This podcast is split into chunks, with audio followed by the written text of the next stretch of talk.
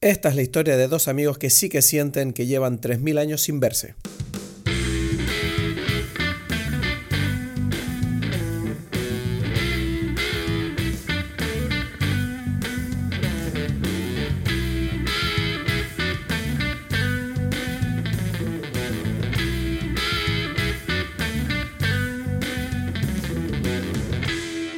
Hola a todos, bienvenidos a Dime Pelis. Mi nombre es Cristos Gacielo desde Tenerife. Y mi nombre es Edgar Aponte desde Berlín. ¿Qué pasa, Berlín? ¿Cómo- Berlín. ¿Qué pasa, Edgar? ¿Qué ¿Cómo estás? Perdóname que estoy terminando de comer porque tengo un día loco, tío. Casi no llego. Pero bueno, espero que no se oiga muy mal. Serán dos minutos. Ah, no, pero entonces esperamos. Bueno, esperamos, Ya, ¿no? o Pero- sea, no, no, pero espera, o sea, puedes comer. O sea, ya me hiciste esperar hora y media. O sea, como. Ya. O sea, dos minutos no Ya pasa nada. o Ya hemos empezado a grabar, esto es lo que hay. Es la. ya, magia yo paré. Yo paré. No, aquí. no pares. ¿Por qué pares? No pares. Porque la magia de escucharte comer a mí no me gusta. pues. Ya. Vale, yo no quería hacerte esperar más. que eso es un chiste. Tú creo que no tienes como, a veces como el entendimiento del equilibrio. Mm. Es que tú no entiendes que a mí me duele hacerte esperar. Pero entonces no lo hagas. No, o sea, pero es que después no de- puedo.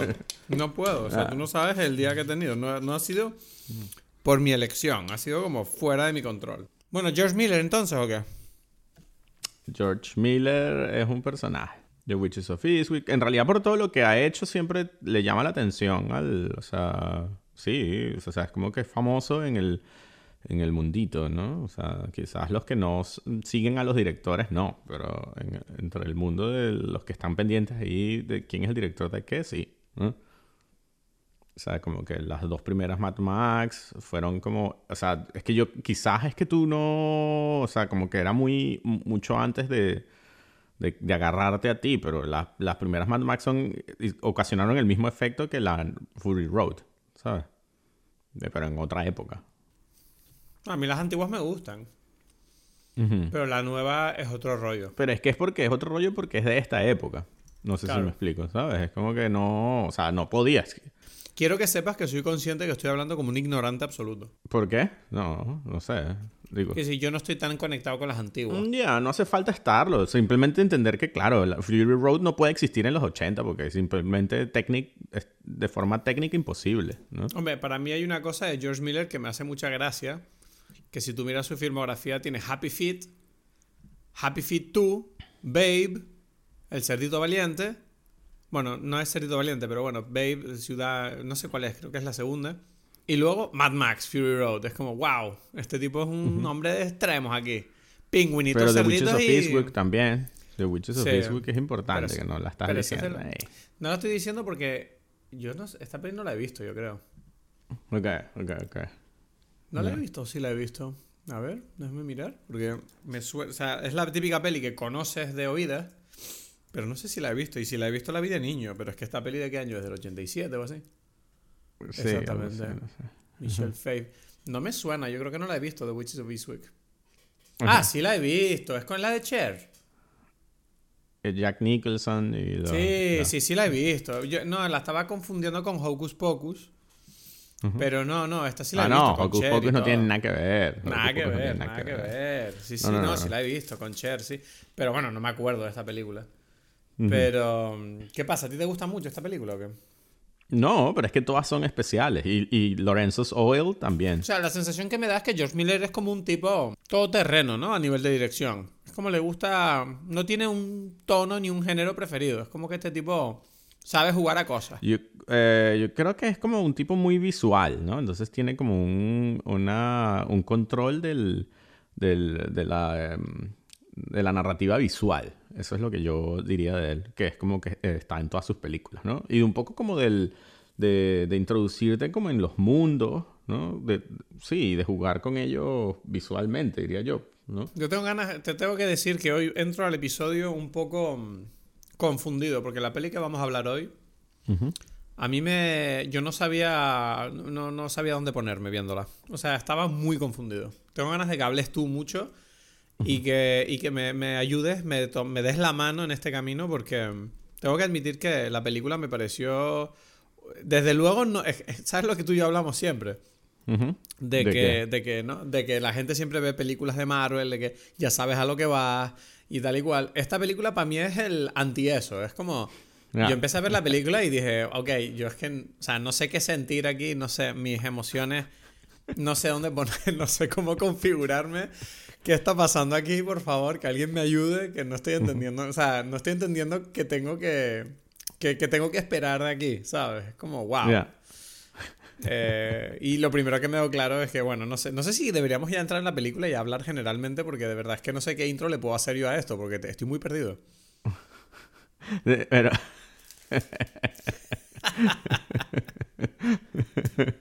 Ah, no sé, no sé. Ese es el efecto Miller, digo yo, ¿sabes? Sí, ¿no? Sí, Bueno, pues sí, mira, sí. vamos a hacer una cosa. Ya que te veo desahogado con lo que hemos dicho de George Miller, Eh, vamos a vamos a hacer la intro. Bueno, no, espérate, no, ¿qué intro? Siempre se me olvida. Tengo ganas de saber la bebida. Ah, bueno, la bebida. Ha sido un poco complicado el tema de la bebida. Yo te iba a decir, yo estaba pensando, digo, ¿qué bebida hará Edgar? Y pensé, lo único que se me ocurrió, dije, yo creo, no sé si lo tiene, pero yo creo que esta, be- esta bebida tiene que llevar coñac, solo por la Coñac. botella. Viste, es que había como muchas inspiraciones, pero no. ¿No? este, pero no, no es una- no- me vas a decir que no es un, un buen Es comentario. una que buena el idea. coñac Y- y es una buena la idea. piedra de cristal, de, tapón, es como, eso es Yo- una botella de genio. Sí, es verdad, no lo había pensado. Bueno, yo pasé por, por, por ¿cómo se llama? Por muchas inspiraciones así, igual de, no sé, de, de superficiales, si se quiere, como lo del coñac, ¿sabes? Y al final terminé por algo todavía más superficial, más así como agarrado por los pelos, que es como, yo dije, bueno, yo, eh, de- ¿qué, ajá, ¿qué? ¿se te ocurre otra o qué? absenta. Absenta tiene. Abse- ¿Viste? Ahí No. estamos. Mira, mira, ahí. el- mira, mira. Cada día hace más. Claro, porque absenta es del, del diablito en la botella, ¿no? ¿Sabes? Eso, eso está allí. Es más, yo tendría que haber empezado por allí, pero tengo que admitir que eso fue como uno de los últimos ingredientes que apareció. El primero es lo que te digo, más agarrado por los pelos porque es gin. ¿Cómo no pude pensarlo? Era obvio. Estaba delante mía, ¿sabes? Estuvo delante tuyo todo el tiempo. Todo el tiempo. Sí, entonces nada, preparé gin con un poquito de Lillet Blanc. Hay como un trago famoso que se llama el Corpse Reviver. Y yo creo que yo en algún otro capítulo, ahora no recuerdo cuál, creo que en algún episodio hablamos de, de zombies, ¿sí, no? Sí. Hemos sí, hablado de algo. Yo, sé que en algún momento utilicé esto, que es como ginebra con eh, absenta y Lillet Blanc. Y, y le agregué, le agregué, o sea, lo que le cambié al Corpse Reviver, no sé si alguien alguna vez lo ha hecho y no sé si es buena idea, pero bueno, fue lo que yo hice, fue ponerle eh, agua de, de flor de naranja. Y que esa, ¿sabes? Como que Ok. es muy, muy, no sé, tiene como, le puse unas goticas y es una cosa que, que tiene demasiado aroma y sabor. Me parecía que pegaba con el ambiente de Turquía y de, y de toda esta cosa. Y no sé, es un trago raro. No estoy seguro que me gusta mucho. Pero es lo que hay. ¿sabes? Como yo, como yo con la peli. Magnífico. Exacto, exacto, exacto. Es muy raro, muy raro. Pero sí, el gin diría yo, ¿no? Le pondría, no de nombre. Ay, Dios. Bueno, pues mira, ma- magnífica bebida que no sabes si te gusta o no. No. Ahí a una película que yo tampoco sé si me gusta o no. Entonces vamos a, directamente a la intro y vamos a entrar ya a esto. Y, y tú vas a hablar mucho en este episodio. Prepárate, porque aquí Mm, yo necesito sabes, ¿no? explicaciones. Yo es que a veces no tengo nada. ¿sabes? Pero dale. Grande. La doctora en literatura Alicia Beni parece estar feliz con su vida aunque se enfrenta al mundo con cierto escepticismo. De repente se encuentra con un genio que ofrece concederle tres deseos a cambio de su libertad. En un principio, Alicia se niega a aceptar la oferta ya que sabe que todos los cuentos sobre conceder deseos acaban mal. El genio, el genio defiende su posición contándole diversas historias fantásticas de su pasado y finalmente ella tiene que tomar una decisión. Ok. Sí, o sea, está muy bien esa sinopsis ahí. Una de las Oye, mejores que he escuchado de ti. ¿sabes? Bueno, oh, maravilloso. Pero al final me la acabo de improvisar porque en realidad me di cuenta que la sinopsis que estaba tomando estaba como spoileando ahí el final. Digo, no. O sea, dije, ok, Ya. hay que Ya. Un punto abierto. Bueno, A entonces ver, estás, si eh, estás improvisando, entonces te noto bien para hoy, porque yo siento que hoy necesitas improvisar, porque yo tampoco, tú me estás pidiendo mucho más de lo que creo que puedo dar aquí, ¿sabes? Con esta No sé, no sé. Yo, quiero saber en primer lugar qué, qué opinas tú de la... ¿Qué, qué te gustó la peli? Dime, ¿te gustó? ¿Qué pasa? ¿Qué piensas tú? Porque yo estoy... Todavía no sé dónde agarrarme. Pero ¿cuánto tiempo? Es que tengo que decir que también a mí me pasó que siento que ha pasado demasiado tiempo desde que yo la vi. Y entonces estoy como un Claro. poco como... Como... mm, Intenté como prepararme aquí un poco mientras este, te esperaba. Y, y me di cuenta que, uff, pero es que esto tiene demasiadas cosas que se me habían olvidado. Entonces es como Claro. que... mm, Como que no sé, tú, tú la viste hace poco. O sea, tú tienes tiempo ahí de, de, de poder... Yo la terminé de ver hoy. O sea, que imagínate. Ok. Ok, ok, ok. Entiendo, Claro, es bien. que la, la he tenido, la he tenido que ver en dos tandas porque me dormí a mitad de la primera vez. O sea, pero esto no porque la película no, es, no, no refleja sobre la calidad de la película, pero es como que la edad, ¿sabes? Que si te pones una película a las 10 de la noche y crees que vas a llegar a las 12 y no llegas. Entonces me quedé como medio dormido a la mitad y lo gracioso fue que Paulina se la terminó ella sola y dice que le encantó.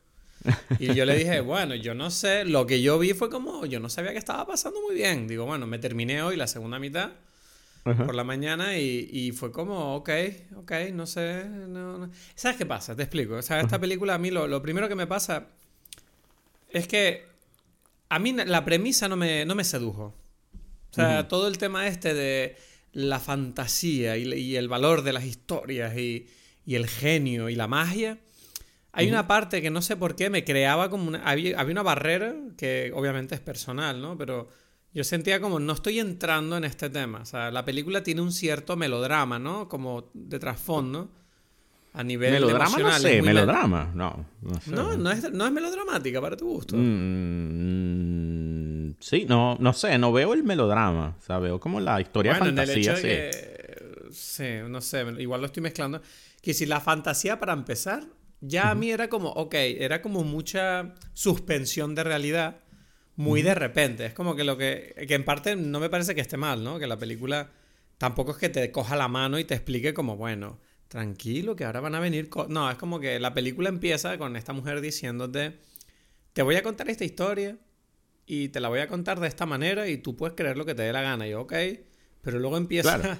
la, la película y es como, ok, la forma en que me la estás contando esta historia no sé si a mí me interesa. No sé cómo explicarlo. Es como, ¿sabes qué pasa? Que a mí todo el tema fantasioso oriental, no sé por qué, pero no, no me flipa, no me, no me parece atractivo ni, ni atrayente. Entonces es como que si la premisa era como que esta mujer se va a Estambul y descubre una botella donde hay un genio, para mí era como, bueno, no sé, un Aladín así como descafeinado, raro. Sí me gustó, eso sí, que, que por lo menos la, gran ma- la mayor parte de la película está bastante contenida en una habitación de hotel. Y, y me gustaba porque tenía como ese aspecto un poco teatral, ¿no? De, parecía una obra de teatro, como un genio contándole historias a esta mujer. Eh, pero no sé, o sea, la premisa de por sí ya a mí me echaba para atrás. Yo no sé, tú, tú cómo lo veías, que si te gustaba, te parecía interesante. No, sí. O sea, bueno, vamos a ponerlo así. Desde que yo, cuando yo vi, porque creo que también tú estás poniendo como que tus expectativas desde, o sea, en general, ¿no? Tú viste el trailer y sentiste como, bueno, no sé. no, yo no vi nada, ¿sabes? yo no sabía de qué iba la película. Pero viste el trailer o no? No vi nada. No, ah, ok, ok, ok. Nada, o sea, no, no, o sea, pero, o sea, como que tampoco te provocaba, pues, por alguna razón. O sea, no, por el póster o tampoco. algo, no sé. admito, admito que no me provocaba porque dije. A ver, ¿sabes qué pasa? Que yo salí, salí. Fue duro memoria que vimos hace poco. Y Tilda. Swinton, yo sé que es una mujer que elige películas eh, intensas. ¿Sabes? Entonces yo dije, "Uf, yo no sé qué va a pasar aquí. O sea, yo no sé. Tilda a veces me da un poco de miedo. Ok, es por Twilda, entonces, eso es interesante. No, no, no esperaba que, que, que, que la, ¿cómo se llama? Que el- la negación viniera por ella. Pero no es, no, no es por ella. Tilda es lo mejor de la película. Pero siento como que. Mm, No, me si refiero antes de ver la película. Antes de verla. No, no, no, era atrayente porque ella me gusta como actriz, pero sí sé Ajá. que, ok, co- con, quiero decir, conozco la figura pública de Tilda Swinton lo suficiente como para imaginarme que esta tipa, si elige una película, por norma general no suele ser como, bueno, me da igual, págame y ya. No, es que a esta tipa le gusta estar en películas que cuentan cosas.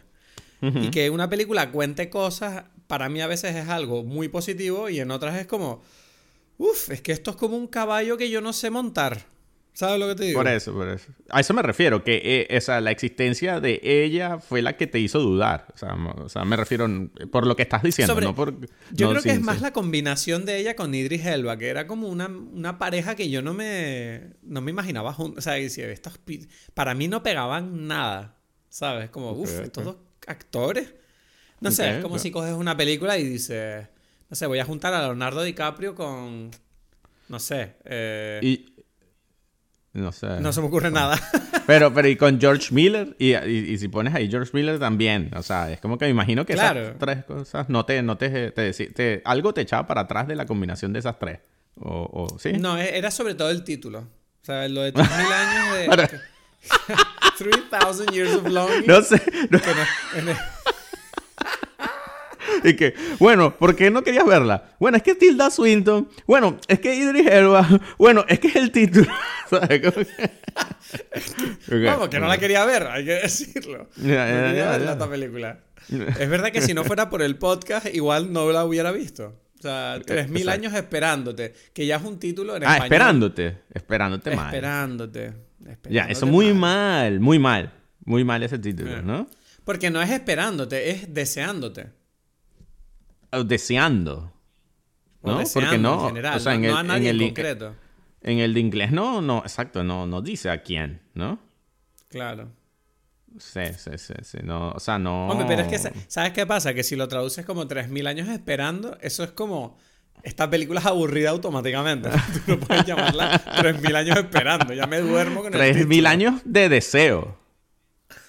Porque es más como de, de, de 3.000 años deseando, ¿no? Algo así. O, no, sí. O deseándote. Es que claro. Es que, deseando no funciona como en español. Es verdad que ese el gerundio, mm, pero, pero de, deseo, ¿no? Así como. Es un tema. Es un tema el idioma, ¿eh? Es un tema. pero de deseo puede ser. Me, pega un poco más, ¿no? Pero no suena bien fonéticamente. De deseo. Es como, ¿qué? ¿De deseo de qué? bueno, pero también juegas con la palabra los deseos, porque es como que mm, es, o sea, es, es, de uh, desear. no lo había pensado. Claro, de deseo, los tres deseos. Pero ¿sabes qué pasa? Que es que también aquí hay un tema cultural, porque es que tú sabes que en el idioma inglés yo creo que el romanticismo es más fácil o más o entra mejor que en español. En español yo siento que todo lo que suena como como te dije antes, ¿no? melodramático tal, siento como que es fácil que provoque esa reacción como contraria de echar para atrás de que, que, que, romanticón te pones tú aquí diciendo estas cositas. En cambio en inglés es como que pareciera que todo es como más cool. No sé. No, pero es solamente porque no es tu idioma, ¿sabes? Porque yo, yo estoy seguro que alguien, sí, alguien que habla inglés dice, pero qué ridículo es este nombre, ¿sabes? Más o menos, no, no en el mismo sentido, pero sí, seguro, ¿sabes? sí, puede ser. Yo creo que el, que el, eh, yo entiendo lo que dices, pero es que creo que... Mm, hmm, hmm. O sea, digamos que es verdad que no es el nombre de algo cool, pero no, tampoco creo que pretendía serlo, ¿sabes? Hombre, también teniendo en cuenta que en la filmografía de George Miller también hay un documental que se llama 40.000 años de Es como a este tío le gustan los, la, la, enumeración de años de cosas, ¿no? O sea, como no sé. 40,000 years of dreaming. 3,000 years of longing. Que, se, es verdad que, próximo, hermano es verdad que el nombre del... Él lo cambió porque el, cuento original se llama El Jin en el ojo del, del... ¿Cómo se llama? Del ruiseñor. Que no tiene nada que ver con 3.000 años de, deseo. Entonces es como... Hmm, interesante que tú quisiste meterle otra vez esa estructura, como dices tú, ¿no? O sea, eso sí es de... Por lo visto, de, de George Miller. Entonces, Creo que, o sea, yo no sé qué tiene que ver, o sea, si el documental ese de qué va. O sea, no sé si, si por allí, porque yo sé que es una, esta historia es como que él tiene hace mucho tiempo queriendo contarla, ¿no? No es como... ¿Cuál? La de, pero la de esta película, dice. Sí, sí. Entonces no sé si cuando empezó justamente estaba haciendo ese documental y si para él hay alguno, algún tipo de relación. Porque lo, lo mencionaste. No, no sé y no creo, la verdad. Pero en todo caso, entremos de nuevo a la película. Y me gustaría, y me gustaría saber, o sea, ¿cómo te sientes tú con la película en general? Para empezar ya a, a, ver los detalles, ¿no? Quiero decir. O sea, tú cómo viste, o sea, me encantó. Hay, hay, una cosa que nada más empezar la película a mí me encantó y es como que. Voy a empezar por las cosas que me gustaron, para, para ser positivo. O sea, la fotografía me parecía genial. Me encanta la dirección de arte porque era como muy clara, los colores eran como muy, ¿sabes? Como muy vivos. Y había un cierto tono Wes Andersoniano un poco que, me parecía muy atractivo a nivel visual, como tú dices que... Y me encanta la dirección de George Miller que siento que es como un tipo que, que es como muy económico y efectivo en la forma de, de plantear sus escenas. ¿No? No, no, no, sentí que la película eh, perdiera el tiempo en ningún momento, a pesar de que te cuenta mil cosas. Sí. Y bueno, también como lo que, dice. Sí, lo, o sea, para mí como que tiene muy claro, ya lo mejor muchas veces como la narrativa visual, ¿no? Y eso, el montaje me parece que está muy bien hecho, muy bien, o sea, como que es estas cosas de montaje geniales, ¿no? Y mezclados con movimientos de cámara y, todo lo que eso significa, ¿no? O sea, que es como que es un lenguaje que fluye y como dices tú, está contando miles de cosas y no están, no están siendo especialmente complicadas, ¿no? O sea, como que... Sí Mm, se entienden claramente. Y uno también como que se deja deslizar en esto, no sé, en esta historia, por decir. Eso me gusta. Eso es lo que creo que, que la razón por la cual yo quería ver la película, ¿no? Como ver como alguien que, que sabe meterte en... Especialmente lo de fluido me llama la atención. Creo que, por ejemplo, en Mad Max Fury Road es esa cosa donde tú sientes que todo está tan bien encadenado que prácticamente no sientes que hay como los, los eslabones de la cadena, sino que sientes como una cosa fluir, ¿no? Y, algo parecido me parece que sucede en esta película. Sí, sí, sí. sabes que si, que si todo esto del principio, como dices tú, como que bueno, empieza siendo una narración, está claro porque es una narración, que tú ya sabes desde el principio que es como un cuento, está entonces como que esta mujer construye la idea de cómo el, el, em, el presente puede ser narrado como una historia fantasiosa o... Fantasía no es la palabra, o no sé, como de mágica, ¿no? Que, ¿sabes? Que ella empieza a decir, bueno, cuando los, nosotros eh, volábamos y, y, estábamos en lo profundo del, de los océanos, ella hace como una explicación y teníamos eh, pantallas, como, como es, eh, ladrillos de, de, de, cristal que nos permitían escuchar la música que salía del aire, ¿sabes? Toda esta cosa que desde el principio... E, exacto, es como que simplemente transformar el mundo en algo como mágico, ¿no? Y, y, y, entonces visualmente también está puesto con toda esta cosa de, yo qué sé, que si los cortes de, de, las ruedas del avión a las ruedas del carrito del, del, de la maleta, ¿sabes? Todas estas, y de los sonidos de un suspiro, un aplauso, hay como que mucho mucho este, movimiento a través del corte, curiosamente. Eso me parece también mm. como interesante. Esta película, no, yo no sé por dónde cogerla. O sea, me estás diciendo todo esto y sigo pensando que la para Pero eso lo viste, por ejemplo. Sí, lo vi, pero sí, sí lo vi, pero para mí era como, es que yo estaba más interesado como en la historia. Y tengo que admitir que el personaje de Alicea, no sé cómo se dice, Alicia, Alicea, Alicea. Este personaje desde el principio era como, ok, yo siempre tenía la sensación de que esta tipa era como una insoportable. ¿Sabes? ¿Sabes? Como que en plan, no, es que esta tipa no tiene amigos, es que a esta tipa le gusta solamente sus historias y, y es como Pero... que ella vive su vida. Y es como. Hmm. Pero en la película, cuando empieza, ya está como que con sus amigos de de, la narratología, no sé cómo es que lo dicen. Pero no son amigos, son compañeros de profesión. Bueno, compañeros, compañeros, pero no es que está mal. No es que es como.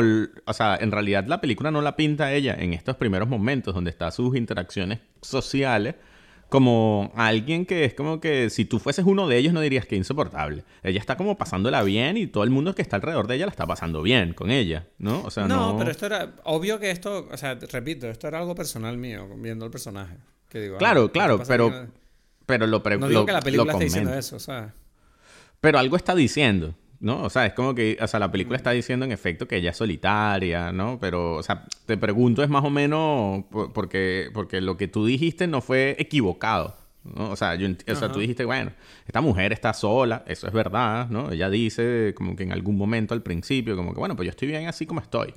Más que, más que decir que es sola, ella está como que, como que, mm, bueno, porque lo mencionaste esto, ¿no? Y por eso lo estoy comentando, pero estoy... Hombre, obviamente es un tema de la película, ¿no? El tema de, de qué significa la soledad y, y qué significa querer a alguien en tu vida, ¿no? Y- Sí, y es un tema importante en la película, exacto. Es bastante importante el tema de la soledad, ¿no? O sea, Hmm. porque es como que el- lo que en cierta forma eh, comienza a...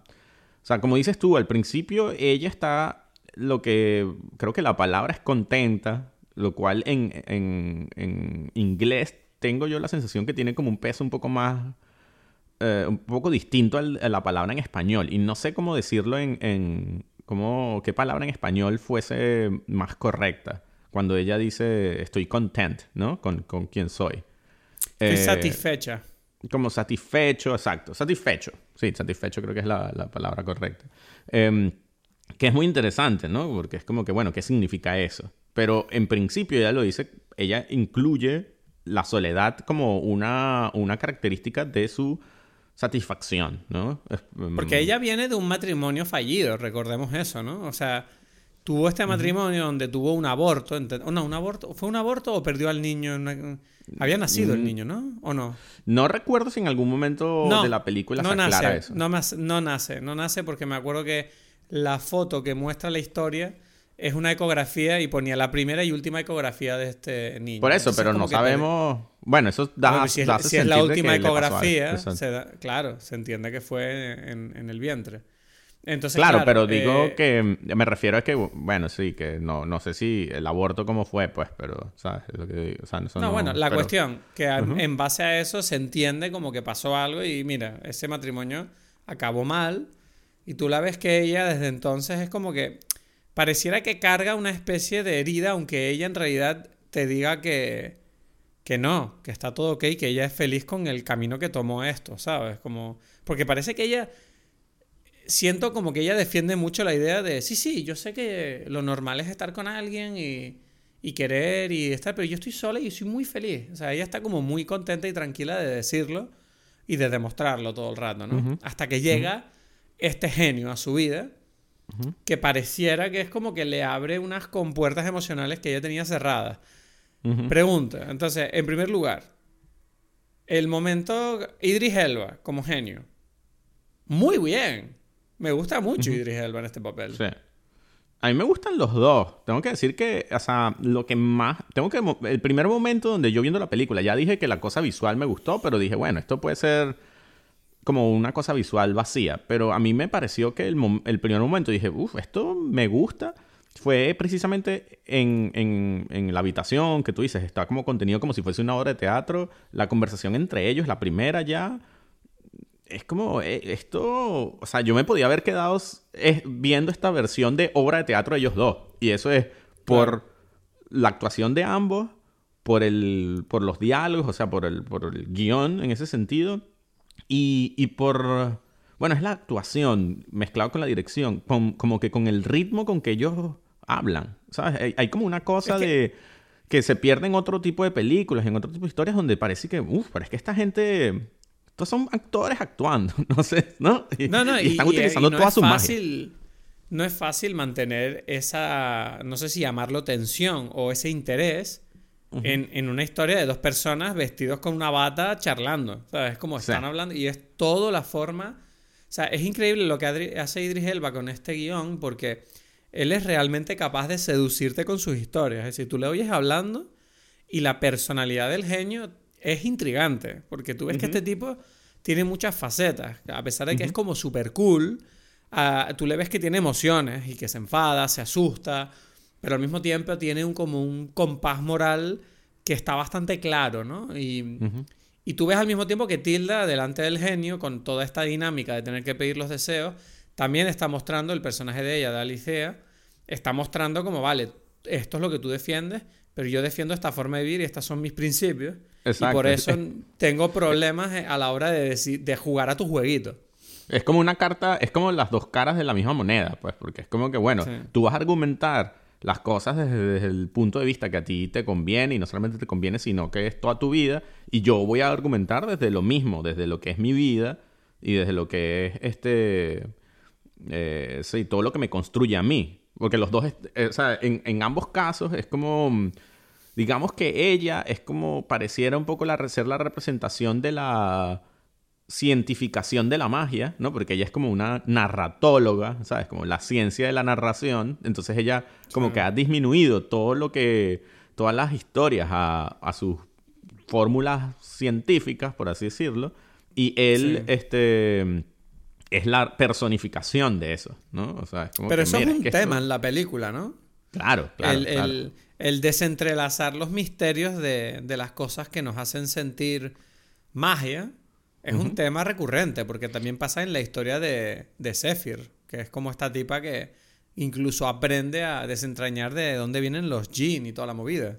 Uh -huh. Es que claro, es que es como que en realidad lo que está pasando en, en la historia del Jin, o sea, y en la historia de, de, de Alicia, es esta... Um, eh, es como, el, como la historia de la humanidad en la, en la cual la humanidad va perdiendo como que su contacto con la magia porque va ganando su, eh, su lenguaje científico. Ellos en el, al comienzo de la historia, en su presentación en la universidad esta, en, en, Turquía, dicen, hablan de eso, dicen que bueno, esa como que no me acuerdo cuál es la, la, los mitos son la forma en que nosotros veíamos el mundo antes y la ciencia es como que lo que entendemos y dice y a mí me gusta mucho eso como que hasta ahora porque es como que lo que no entendemos se sigue manteniendo como que en, el mundo de mitos lo que pasa es que ya eso ya es otra relación como que ya como que, como que bueno, ya la ciencia lo, lo, lo, abarcará eventualmente, entonces como que se perdió la magia, ¿no? Y eso es lo que, lo que a través de la historia tú ves que en la primera historia de, del Jin es como una cosa súper fantástica, o sea, súper...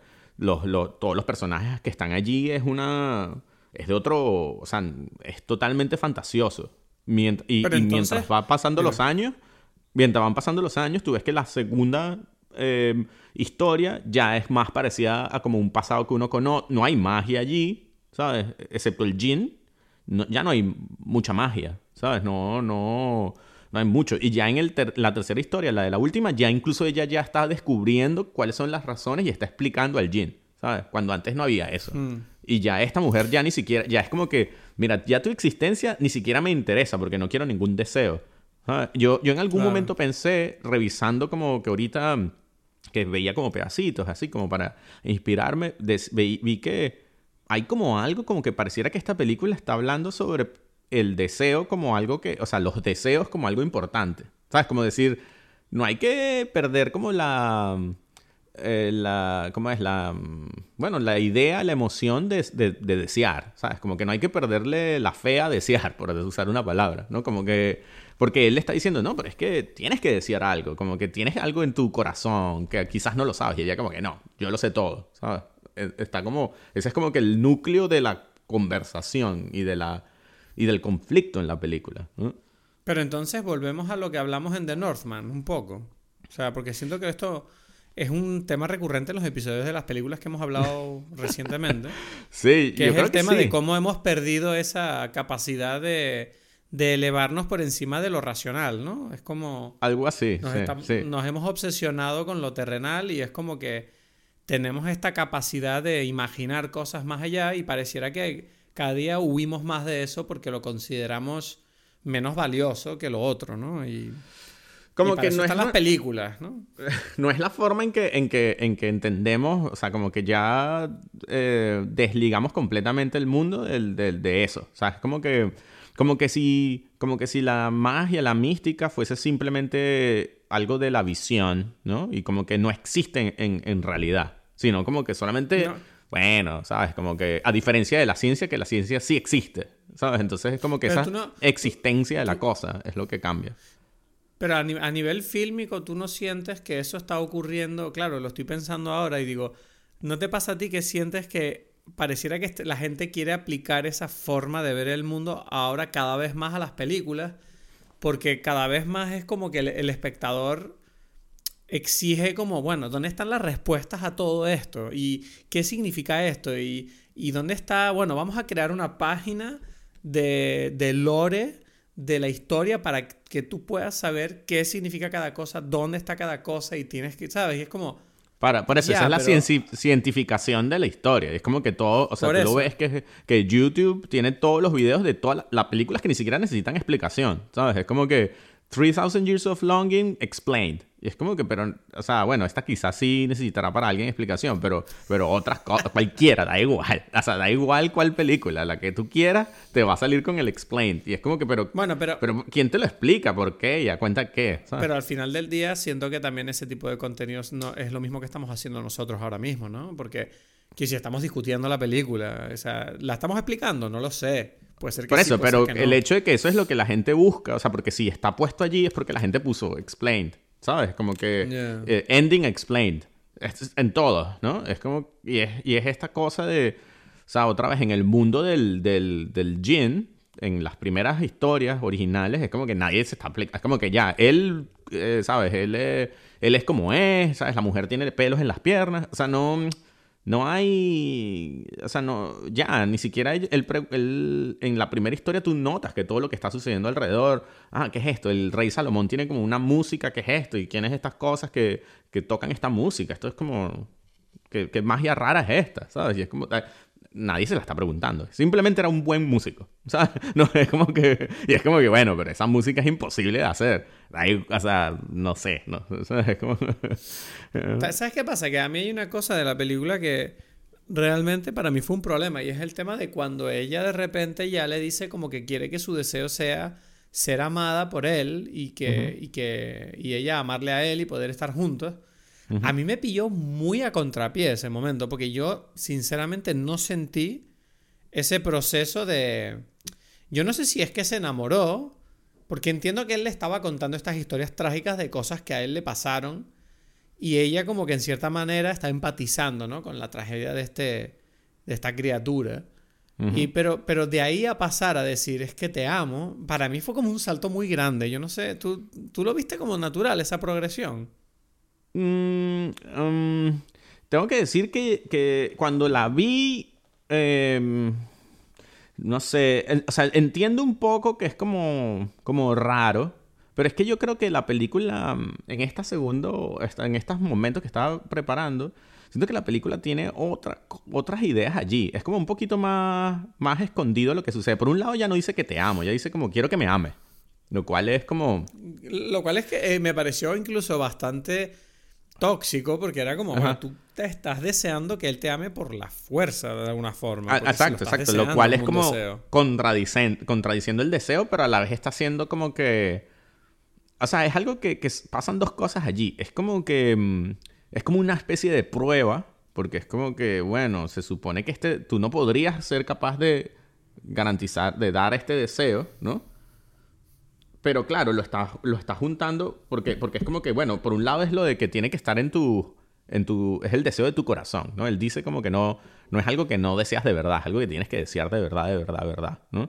Entonces, yo creo que la película hace que, que, eso sea interesante porque es como que, bueno, en principio pareciera que es fácil que él lo haga porque él tiene un interés, ¿no? O sea, como que diríamos, solamente tienes que, que, que, falsear el interés y ya. Pero es que la película te está diciendo, ya, es que esto no es falseable. O sea, tiene que pasar. Él tiene que enamorarse, ¿no? ¿Sabes lo que, quiero decir? Sí, pero yo no siento el amor entre estos personajes. Mm, o sea, o sea tú dices incluso al final. Yo entiendo que al principio, en ese momento, como dices tú, es como, ok, esto está como un poco raro, ¿no? O sea, entiendo, entiendo eso. Pero te pregunto, ¿en ningún momento o cómo...? o sea, yo siento que... es que para empezar, yo siento que son dos personajes que, no sé, no me pegan la química... O sea, me pegan como a nivel intelectual, como dos personajes discutiendo estas historias. Pero la química eh, romántica, yo en ningún momento la siento presente. O sea, la veo como una herramienta narrativa que es como, bueno, para contar esta historia, pues. Ok. Te propongo una teoría que o sea, no necesariamente la crea yo, o sea, solamente se me ocurrió en algún momento viendo la película y que podría como que, mm, o sea, como que mm, justificar esta situación. Y es que, ¿qué, pasa, ¿qué pasa si el genio en realidad es como un producto de la imaginación de ella? Sí, claro, está, está esa idea por el hecho de que ella dice, bueno, esta es la historia que te voy a contar, pero, pero bueno, te la voy a contar así, y tú no sabes si es verdad o no. Y mezclado con que, con que ella cuenta de que cuando ella era niña, eh, él ya tenía como un amigo imaginario, que ella lo empezó a escribir para que... Para que Ah, es verdad, no me mm, acordaba de eso, sí. como que para que no se lo olvidara, pues, ¿no? Y en algún momento ella como que dijo, ¿sabes qué? Esto, esto es mentira y lo quemó, ¿no? Y entonces eh, es curioso que cuando ella le cuenta esa historia a, a, a Idris Elba, Idris Elba le dice, bueno, pero y sin embargo yo estoy aquí. Como que es como, es como demasiado, pega demasiado perfecto como diciendo, bueno, yo soy ese amigo imaginario. O sea, em, no sé, ¿sabes? Pero entonces- Exacto. Pero entonces estamos hablando, esta es la historia de una mujer esquizofrénica, básicamente. Mm, mm, bueno, no sé, ¿sabes? O sea, es como muy trágica la película para mí, si este tipo no existe, porque... No sé. Pero la pregunta es dónde, que- empie- exacto, dónde en este caso es importante para la película la idea de eh, hasta qué punto estas cosas existen o no. O sea, ¿existe la magia o no existe? Entonces es como que, bueno, existe si tú crees en ella. Es como que la respuesta famosa que se dice en... en- o sea, la dice todo el mundo, ¿no? No- no- ni siquiera está formulada así de esta forma en la película. Pero, pero entonces es como que, bueno, si ella lo que ella cree que existe, entonces existe. Digámoslo así, ¿no? Es como Sí, que es como una parado- paradoja de esas que dices, bueno, pero quizás ahí está la... la- Bueno, ella, ella, hay una cosa que me pareció interesante a mí, que es cuando ella habla sobre el, el- la existencia del amor, ¿no? En ese momento donde ella pide el deseo, ella suelta este monólogo que me pareció bastante profundo cuando dice que ¿qué es el amor? Porque el amor uno nunca sabe si está enamorado del todo, no sabe definir el amor, no es algo racional, es una, es una cosa que uno siente como, un, como una locura o como un sueño y nunca tienes claro si es verdad. Y es como, vale. Entonces, es verdad que me parece un paralelismo bastante fuerte con el tema este de la magia, ¿no? Y las historias y de cómo, de cómo nos la cuentan. Porque siento que por ahí es donde tú puedes empatizar con esta sensación porque, quiero decir, nosotros creemos que estamos enamorados, pero siempre pasan cosas en la vida que te pueden hacer dudar. Entonces, ¿cómo sabes si estás enamorado o no? Entonces, Exacto, exacto. eh, ahí está el tema de decir, ok, entonces la vida, ¿cuánta magia tiene? ¿Sabes? O cómo es de todo lo que tú crees. Pero Exacto, exacto. Es como que por ahí O sea, va eh, un poco la conversación. Es como que, ok, si tú crees en el amor, entonces deberías creer en la magia, porque el amor como que no lo puedes cuantificar, no lo puedes, no puedes hacer nada de... sí, de- el amor es mágico, estamos diciendo. es algo así. sí, ¿no? Entonces, claro, es las dos cosas van juntas, ¿no? Entonces, ella siendo como este personaje que en principio obedeció, en algún momento se distanció de la distancia, de la magia y del amor, de repente como que gracias a esta conversación que tiene con este personaje, con este genio, ¿sabes? Empieza como... re- le vuelve el amor a esto, ¿no? A, a la- y, y precisamente por eso ya... Ella había... O sea, también está contando un poco una historia donde... eh, De, como una escritora, que dejó de ser escritora para convertirse como en crítica de, de historias y después vuelve a escribir, ¿sabes? Sí. O sea, es como que ella está Pero- escribiendo la historia de ese, de ese amigo imaginario y tal, y de repente dijo, esto es toda una tontería, lo quema, y después, bueno, habla de por qué es una tontería, como que explica todo, hasta que vuelve a, a conocerlo, ¿no? O algo así.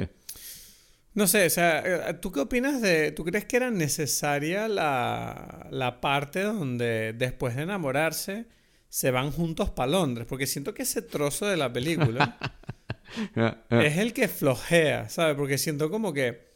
Por, o sea, me pareció como que se volvía medio cómico el rollo, ¿no? Con, con el genio... Bueno, para empezar me hizo mucha gracia lo del genio que llega como a Londres y dice, uff, aquí hay como mucho ruido, hay muchas interferencias. Y yo decía, sí, porque Istambul es una ciudad tranquila, no te jode. o sea, no me, va, Sí, no pero me no, vas a comparar. Pero, Pero no bueno, se refería a eso, mejor- pues. Sí, se sí. refería ma- más, que nada a lo que estamos hablando ahora, pero cuando yo lo vi yo pensé, sí, bueno. Pero claro. igualmente luego, claro, tú ves todo este tema con las vecinas, que les presenta a las vecinas y todo el tema de, de que él no, no encaja en ese mundo y entonces ella al Ujú. final como que lo libera. Ujú. Pero no sé, se sentía como que me habría gustado que la película se quedara en el hotel de Istambul, yo sentía, ¿no? Había algo Ya. raro ahí para mí, o sea, no sé. Ya. Yo entiendo, pero es porque, por lo que decimos, de que yo creo que están tan bien como las interacciones entre ellos, el guion y todo eso está tan genial que entiendo que, que, que el final tú sientas como, ah, o sea, como que, como donde uno se quiere mantener en como en la parte más no sé, más de enamoramiento, precisamente, ¿no? Pero es que yo sé, pero es que yo no sentía el amor entre ellos en ningún momento. Yo los veía como compañeros de piso. Bueno, exacto. Al comienzo, dices tú, como que entran... Bueno, pero de amor también. O sea, nunca... No, claro, claro, pero digamos que, que, que, que, esta... digo, digamos que el diálogo, quitando el enamoramiento versión, no sé, versión película al que estamos acostumbrados, que entiendo que no, no se siente en esta película, sí hay como el amor de una conversación como interesante. Y, ¿sabes? Como ahora que lo pienso, como, como lo que sucede cuando cuando mm, el rey este de la segunda historia, él está como que obsesionado con matar gente y le dice, este, mm, la mamá como que intenta distraerlo y consigue como gente que cuenta historias. Y él como que se, se emociona escuchando una historia y el, ella, el tipo, el genio dice, bueno, y, de ahí nace el amor. Pero, o sea, eso, eso lo comenta él y, y tú dices, bueno, no es o sea, yo nunca sentí que es que él se enamoró del, del viejo que está contando las historias, ¿sabes? Porque sería raro. Ya, Eso, eso era. Eso también fue como. No me quiero ninguna historia de amor en esta película. Yo no sé qué pasa. No, pero es que yo creo que no era. Es que es eso. Es como que amor se refiere a como que es que me gusta hablar contigo, ¿sabes? Más que. O sea, yo siento que. que, que, como el amor que tenemos tú y yo, pues. Exacto, exacto, exacto. Ahora estás entendiendo. Es como que, bueno, no sé si es que yo quiero tener sexo contigo, pues, pero bueno, a mí me gusta. Yo siento el amor ahí en nuestras conversaciones, pues. Pero me gusta, me gusta que digas que no sabes. Eso está bien. No me dejas una esperanza. Yo creo que, que va por allí esa cosa, ¿no? Es como un como un amor que tiene como mucha compañía, mucha cosa. Y claro, otra vez, yo no sé si es porque porque lo estamos viendo desde el punto de vista de ella. Eso es como que algo que, que yo lo dejo allí como a la interpretación y a las emociones que sienta la persona que sienta cuando ve la película. O sea, yo creo que no es que, como todo, no creo que hay una versión que es la única de, verdadera de, la, de lo que quiere, o sea, de lo que está contado allí. Pero, pero bueno, hay algo de eso, ¿sabes? Porque al comienzo, por ejemplo, yo nunca, yo todavía no, no entiendo bien por qué ella ve como a estos otros personajes al principio de la película. Ah, sí, en el aeropuerto y esa cosa, ¿no? Ajá, ajá, ajá. ¿Sabes? sí, yo tampoco. Yo decía, claro, es que esta tipa en realidad tiene como ese rollo de. Mm, yo veo, yo dejo que mi imaginación, mi imaginación me, me, juegue conmigo de alguna forma. No sé, hay algo ahí como. Pareciera. exacto. Es, que es verdad, ¿qué coño fue eso del aeropuerto? Eso no lo sé. O sea, pero quizás esa, esa versión, esa que sucede en el aeropuerto, precisamente habla de la posibilidad de que esté todo en su cabeza, como dices tú. Es como que, bueno, es que ella, ella necesita, está necesitada de ver como que la magia en el mundo, porque es como que el mundo normal la tiene mal, ¿sabes? Bueno, es que también es verdad que cuando ella está en la presentación, en el evento ese, recuerda que es atacada literalmente por un por eso. genio o algo así. Claro, claro. Claro, claro. Y, precisamente lo que están hablando en ese momento es cómo la ciencia y la tecnología están matando a los...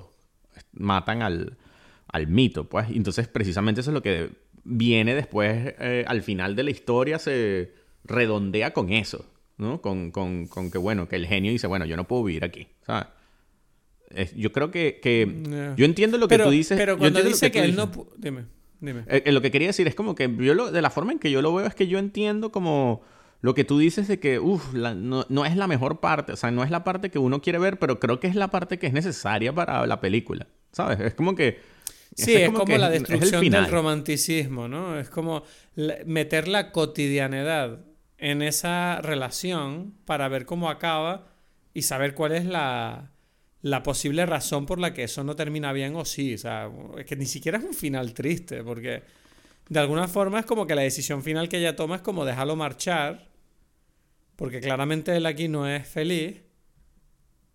Y él vuelve a verla porque aún así él la quiere. Es como una cosa rara, no entiendo. porque, no, bueno, es como un amor. En ese sentido también es como más.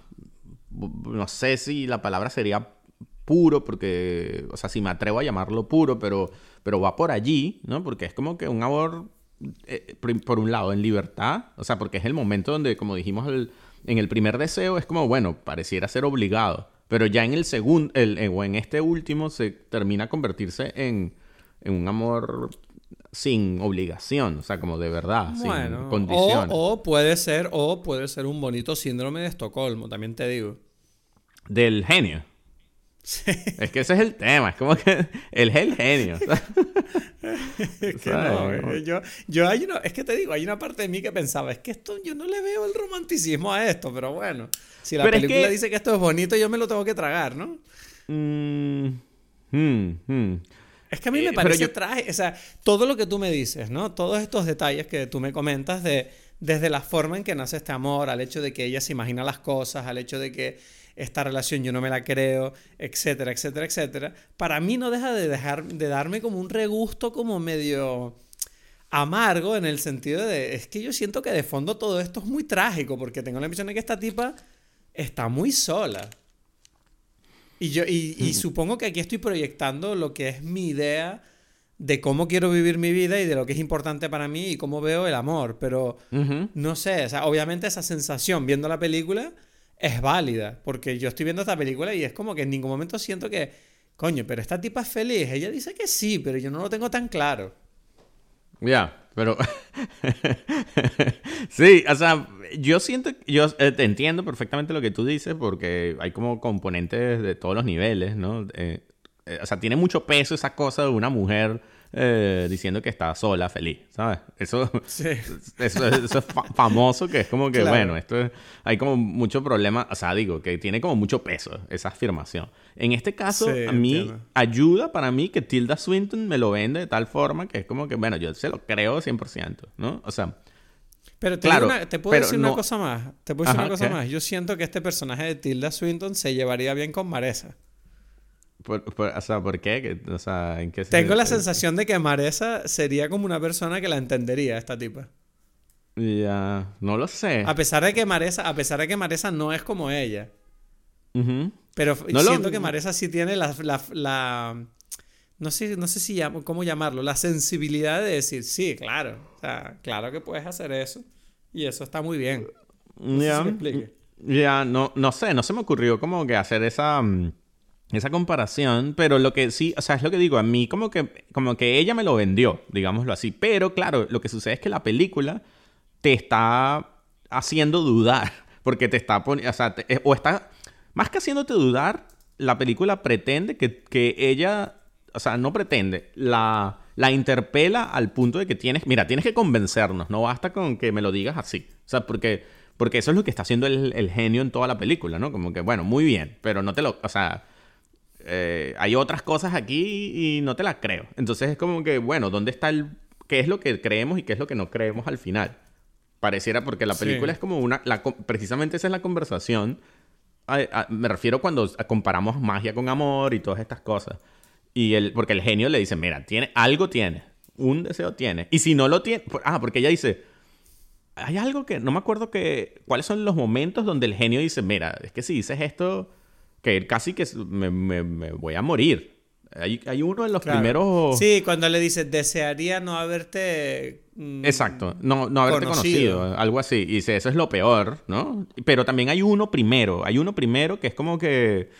Eh, es que ahora no me viene, porque creo que es interesante porque los dos son parecidos. Creo, creo que es cuando ella dice, desearía que volvieras a tu botella o algo así, ¿puede ser? Mm, no. Al principio es mucho más suave.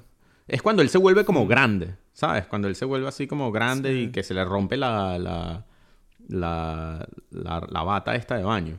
Es como, ahora no me viene. Míralo en Wikipedia. Míralo en Wikipedia, mijo o sea, yo tengo la película aquí. ¿Quieres que vea la película? O sea, no entiendo. No, no, tío. bueno, te iba a decir en Wikipedia que no hablábamos. Claro, claro, claro, pero es como que no, no, en la película no, ¿cómo es? En Wikipedia no lo sé. Creo que tiene que ver, eh... Ah, bueno, no sé, tú qué, qué es lo que...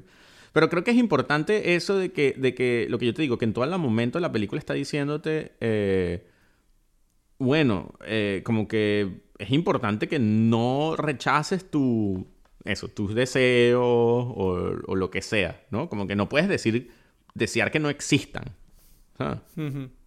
Algo así. Y es como que, claro, la película dice, bueno, pareciera que es que ella, en realidad no es que ella no quiere desear, sino como que ya está todo lo... ella está contenta a pesar de todo lo... O sea, no, como que no... Hay como una diferencia, ¿no? De, entre, entre no quiero no desear y bueno, ya, o sea, también, claro, es como que tiene miedo de, de emocionarse. Eso es como algo que está allí, ¿no? Porque, porque es como dicen, mira, todos los, la, la famosa, todas las historias de, que cuentan algo del deseo, mm, te están diciendo cuidado con lo que deseas, ¿no? Sí, sí, sí. O sea, es como que el deseo, en cierta manera, yo siento que siempre tiene como esa moraleja, porque lo quieras o no, siempre parte de un punto muy egoísta, ¿no? Que es, que es lo que tú quieres, sin tener en cuenta lo que quiere el resto y sin darte cuenta de que el egoísmo siempre es algo que te acaba mordiendo el culo. Entonces es como que Mm, me parece una cosa que, no sé, quiero decir, me parece interesante esa idea, ¿no? De, que los mm. deseos siempre son, siempre hay que, hay que, hay que tenerlos con cuidado y con, y con empatía, no sé, es una cosa mm. que Aunque bueno, eso, ahora. Claro, pero eso es más de las historias clásicas de, los deseos que esta, porque esta no, no dice eso, ella incluso dice como que, mira, es que tienes que desear algo, ¿sabes? Es como, porque ella, ah, ella tiene toda la conversación de decir eh, y creo que por ahí va la cosa. Dice, no, pero... Pero... Eh, ah, ya va. Ahorita lo estaba pensando y se me, se me fue. Tú dijiste... ¿Ves que tú tampoco te enteras con esta mierda? No, es, que, es, que, dijiste... dijiste eh, ella dice... Em, todos los deseos son una historia. Ay, coño. Se me, se me, fue. Es que, es que tiene muchas complicaciones esto, ¿sabes? No sé. Ahí, es un tema. Esta película esta película es un tema. No, estoy aquí como tomando una apunte así, porque no sé, hay cosas que tengo que editar después de esto. ok, ok, ok. Déjame, déjame, mira, voy a poner aquí este pedacito que es donde ella dice lo del deseo. Lo pongo. Que estoy aquí y lo tengo. Ponlo, ponlo, ponlo. Sin miedo.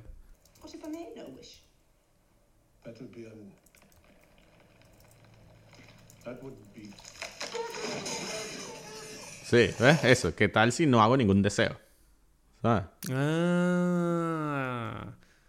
Vale, vale, vale. Pero entonces eso, pero eso es la, ¿esa qué significa? Que al genio. Porque, eh, exacto, justamente. Claro. Eh, eh, justamente antes ella está diciendo lo de lo que. Mm, lo de esta trampa, lo que tú. O sea, como lo que tú acabas de decir. Bueno, es que, es que cuando uno es egoísta, entonces se le salen los deseos y, y bla, bla, bla, bla. Y él, y él dice, ya, esos son otras personas, pero tú, él dice, como que tú y yo estamos construyendo esta historia, entonces podemos hacerlo bien. O sea, no tienes por qué basar todo en, en lo de los otros, ¿sabes? Y entonces, entonces ella dice, mm, bueno, no, porque siempre pasa. Y dice, bueno, ¿y qué pasa si no deseo nada? Y ahí es donde él dice, uff, no, no, no puedes decir eso, ¿sabes? ¿No? Sí, sí, sí, sí. O sea, todo esto para decir que esta película de verdad es muy intensa, pero no sé. Intensa no es, es algo que puede ver cualquiera. Bueno. ¿no? bueno, no, me refiero a que es intensa en el sentido de que mira las cosas que te hace hablar cuando tú ves. No sé, a mí es una película muy rara. Es que no sé muy bien cómo definirla, de verdad. O sea, he navegado este, estas aguas lo mejor que he podido. Me parece una película muy rara, porque me quiero, no me quiero ni imaginar el proceso mediante el cual alguien llegó a este... A... O sea, quiero decir, este, este, esta historia, tú dices que es una historia que George Miller ha adaptado. Sí, es un libro. Vale, es un libro y se llama 3000 Years of Longing. O sea, está basada en un cuento. Pues. O sea, se llama El Jin y no sé qué. No sé, no, no me ha gustado esta película. la, la, disfruto y he disfrutado la conversación, pero no me ha gustado esta película, no me la trago. No, no, no me manda. El, el mensaje no me entra a mí bien con esta. de esta forma. Eh, pero, pero sí creo que a ti te pega. Que tú eres más cerebral que yo en ese sentido. Eres más. A ti te gusta más el mundo de la fantasía, ¿no?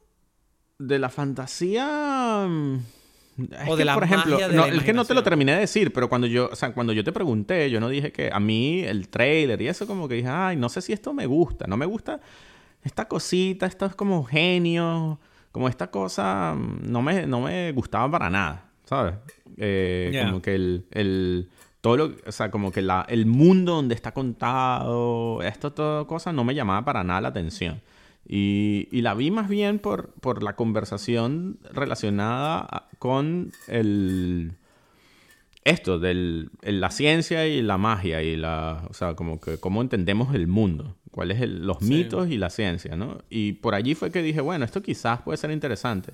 Y me parece que la película tiene eso y eso es lo que la hace para mí interesante. Como decir, ¿dónde empieza, dónde termina esto? ¿Por qué tenemos eh, esto? ¿Cuál es la relación que tenemos los seres humanos con, con esta y con estas historias? Que, o sea, creo que que nos, nos trancamos mucho y eh, como seres humanos intentando entender todo, ¿sabes? De acuerdo a, no sé, a la explicación lógica o, como dices, cerebral del asunto. Como que hay cosas que, que son mucho más allá.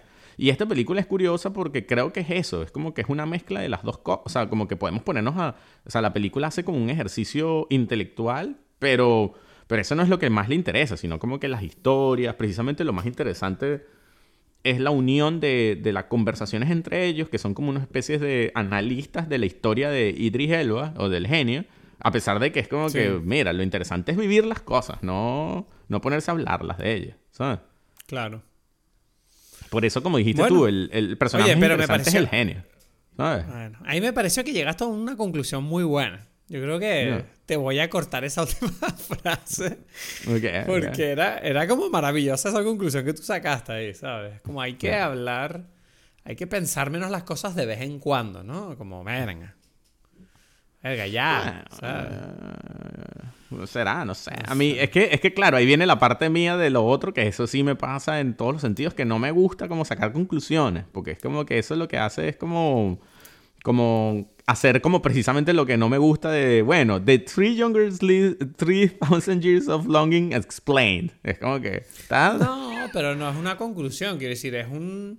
Es una... O sea, pero tu conclusión no tiene por qué ser en cemento, que si tu conclusión puede ser esa hoy y mañana lo vuelves a pensar y es otra.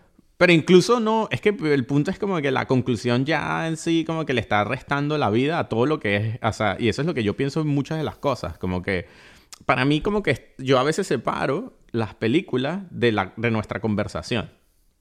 Claro. Es como que, o sea, y, y, me gusta como que siempre estén como separadas. Como que sí, nosotros estamos hablando de la película y tenemos opiniones de la película y tal, pero no, no, cuando, cuando digo, ah, mira, esta es la explicación de la película. Yo sé que nosotros nunca lo hemos hecho, pero sí, incluso si alguien lo, lo, lo entiende así, me parece como que una versión muy triste de la película.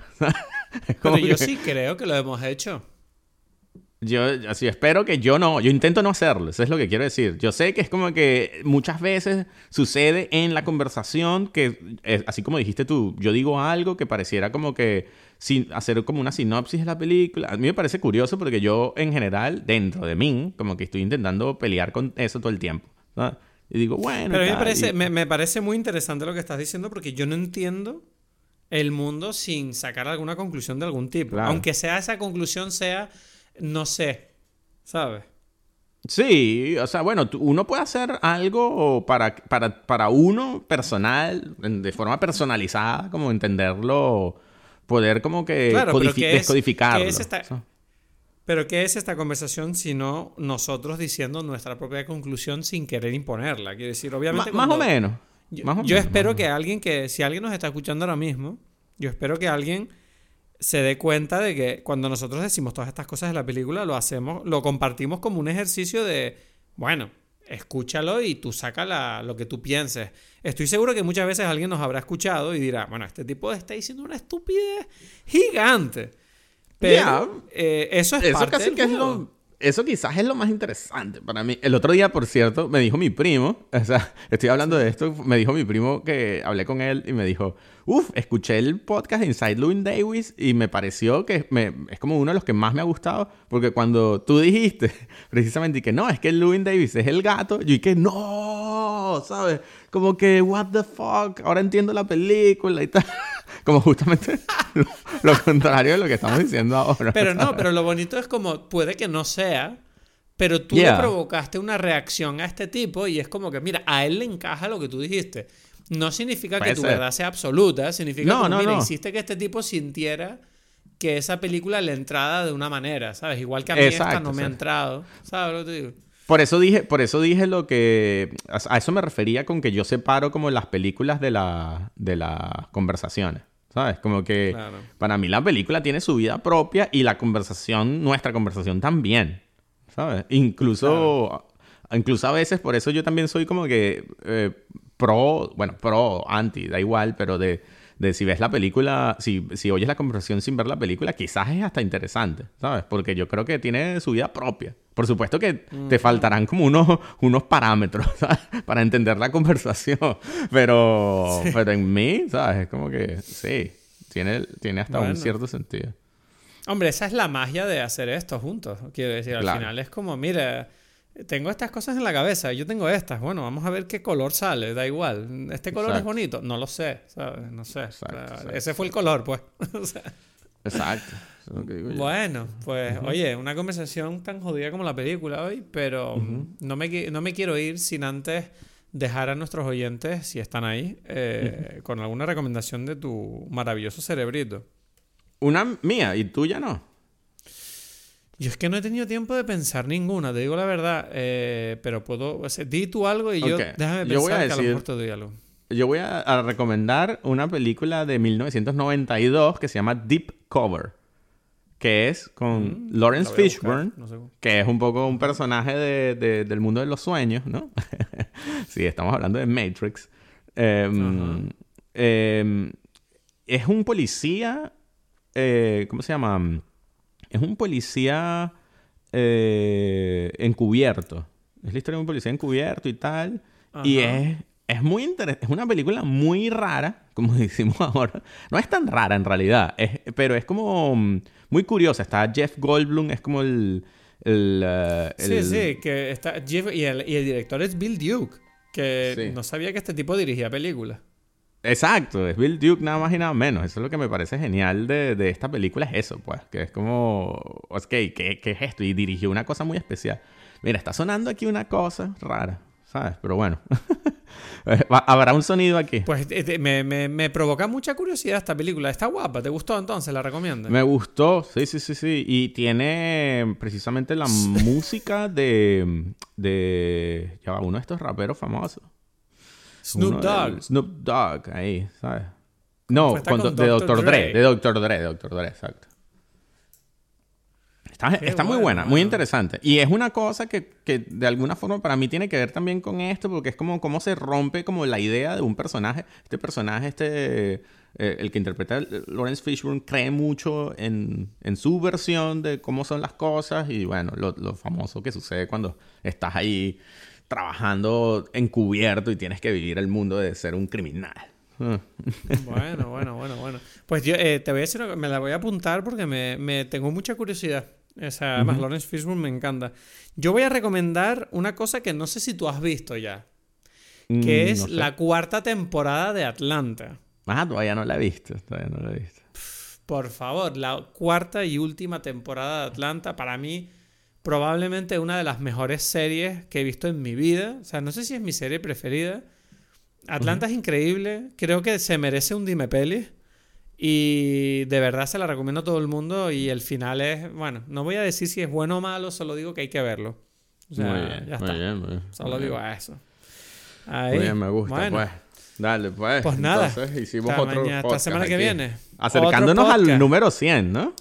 Ojo. Camino a los 100. No, y además que no se te olvide que vienes de visita dentro de poco, que estoy contando los días. Ya, ya, ya, ya. Habrá temas ahí con respecto. Ya, ya habrán situaciones. Ya veremos qué pasa. Eh. Habrán situaciones. no, te digo una cosa. El fin de semana pasado bajé dos veces al sur con el coche y las dos veces yo fantaseando como, uff, imagínate que estás ahora mismo yendo a buscar a Edgar al aeropuerto. Muy bien, muy bien. Y aquí con dentro de poco. con ganas. Exacto, dentro de poco. Nada. Faltan pues. dos semanas, dos semanas. Venga, nos vemos la semana que viene. Dale. Gracias a todos una vez más por estar ahí. Espero que te haya gustado el episodio. Recuerda suscribirte en sea cual sea la plataforma que nos estés escuchando.